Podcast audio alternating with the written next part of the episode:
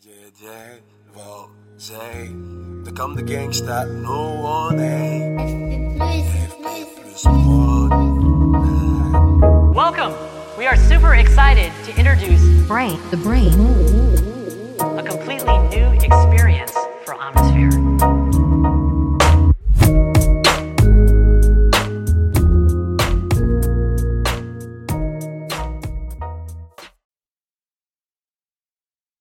Salut mes amis. J'espère que vous allez bien. Un nouvel épisode des podcasts de l'antifragilité depuis la voiture. Voilà, c'est euh, devenu monnaie courante, comme les épisodes en nature d'ailleurs. Je suis très content de vous faire ça euh, justement dans ces moments de lien, des moments entre deux actions, entre deux tâches, entre deux moments de la journée, puisque euh, l'intelligence est vraiment dans le lien. Et cet épisode, j'espère qu'il va encore une fois euh, essayer de de le faire comprendre. Étymologiquement, hein, intelligence, interligere, c'est tisser des liens distants. C'est euh, une chose que répète souvent Itay Saberkan et euh, qui lui a été transmise par, par l'un de ses mentors. Et c'est vrai que derrière ça, on, on y voit vraiment une forme de sagesse.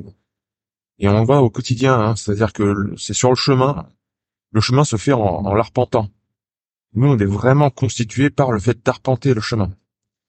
Et donc, on peut très rapidement tirer une, une conclusion, c'est que toutes les formes de pratiques qui vous éloignent du chemin, qui vous proposent le résultat sans l'effort, euh, sont à proscrire.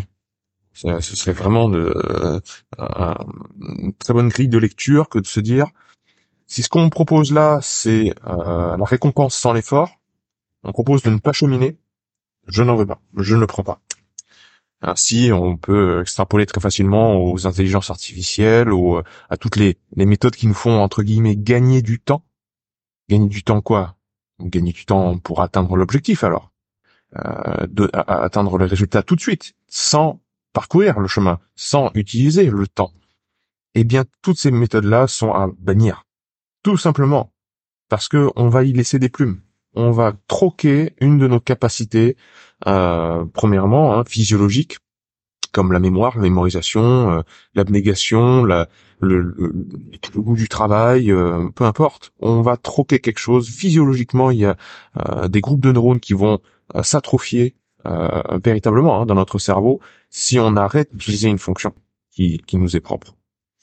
Mais en plus de ça, on va plus tisser les liens, on va perdre notre intelligence. La preuve en est, j'ai les idées de podcast, les, idées de transmission durant les zones de transmission, les zones, pardon, les zones de transition. C'est-à-dire euh, quand je suis vraiment en voiture, quand je suis en train de me balader, quand je sors de chez moi, tout d'un coup, j'ai les, les points qui se connectent et j'ai des moments vraiment eureka où je dis ah mais oui, c'est ça, c'est bien ça. Et je pense qu'on on, le vit tous ça. Euh, Archimède, euh, il rentre dans sa baignoire euh, pour trouver euh, son, théo- son théorème, euh, il n'est pas devant sa, feuille de mathématiques. Il n'est pas devant avec son stylo à faire des calculs. Il n'est pas en train de bûcher sur le programme. Le, pro- le problème quand il trouve euh, la euh, la théorie, quoi. Il l'expérimente véritablement dans la vie. Donc le chemin se fait en cheminant. Et parmi une, une euh, comment dire une réflexion éclairante que je me suis faite euh, ce matin, il y avait ce terme de redondance. Je bosse en ce moment sur la conférence que je vais donner au Festival du potentiel humain. Donc, je parle au futur, mais évidemment, quand, vous écouterez ça, euh, eh ben, le festival sera passé depuis plusieurs mois déjà. Mais le 20-21 mai 2023, je vais faire, donc, je ferai, euh, j'ai fait, au moment où vous écoutez ça, je parle au passé, une conférence pour ce festival. Dans ce festival, euh, je vais parler donc de l'antifragilité, je vais parler du vivant, je vais parler de la complexité du vivant, je vais parler de qui nous sommes et notre place dans le monde. Et en fait, je me suis fait la réflexion par rapport aux formes du vivant qu'il adopte quand il augmente en complexité. Et on peut euh, très rapidement voir qu'il y a des formes qui se répètent. Et que l'adaptation, l'augmentation de la complexité par rapport à un environnement volatile et hasardeux, tend à répéter des schémas de formes comme euh, l'expriment très bien les formes fractales en théorie du chaos. C'est-à-dire comme le voilà le chou romanesco, les formes fractales, ce sont euh, c'est la même forme qui se répète mais à des échelles différentes. Ben ça, en fait, on va le retrouver partout dans la nature. Euh, au niveau des arbres, euh, au niveau des plantes, au niveau cellulaire, on a euh, certains patterns qui se répètent. Et donc, il y a dans notre structure même une redondance, un truc qui revient, un truc qui se répète. Je pense que l'erreur mentale que l'on fait inconsciemment, c'est de rechercher la redondance et la répétition euh, dans les événements de la vie. Et là, on se fourvoie parce qu'il faut pas confondre la redondance interne et euh, la redondance externe de l'environnement. Interne, c'est ma structure. Externe, c'est les, les événements donc euh, qui se passent autour de moi. Et comme je, je, vous, je vous le propose, je, je vous le transmets dans ces podcasts de l'antifragilité, l'antifragilité, cette caractéristique du vivant, elle n'est possible que parce que justement, dans l'univers, dans le monde et l'environnement qui nous entoure, tout est hasardeux, dit autrement volatile. Et donc les, les choses qui se passent ne se ressemblent jamais l'une l'autre. Elles se ressemblent peut-être un petit peu, mais elles sont jamais similaires. Et qu'est-ce que c'est un, un monde dans lequel aucune chose ne ressemble à une autre Ben c'est un bordel. C'est c'est le désordre. Hein, c'est le chaos. Si aucune chose ne ressemble à l'autre, ben on peut pas y dégager un schéma. Hein, c'est bordélique. Donc le monde qui nous entoure est profond. Quand je parle du monde qui nous entoure, je parle des phénomènes et pas des formes. Je parle des événements.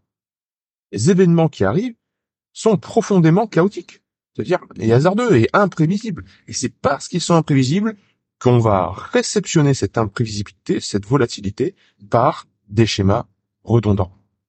Notre complexité va augmenter sous les contraintes de l'environnement qui sont imprévisibles et on va déployer euh, une redondance dans les structures et les formes à l'intérieur de nous, c'est-à-dire que euh, ce sera la même forme, mais appréciée euh, de visu différemment selon que l'on change d'échelle.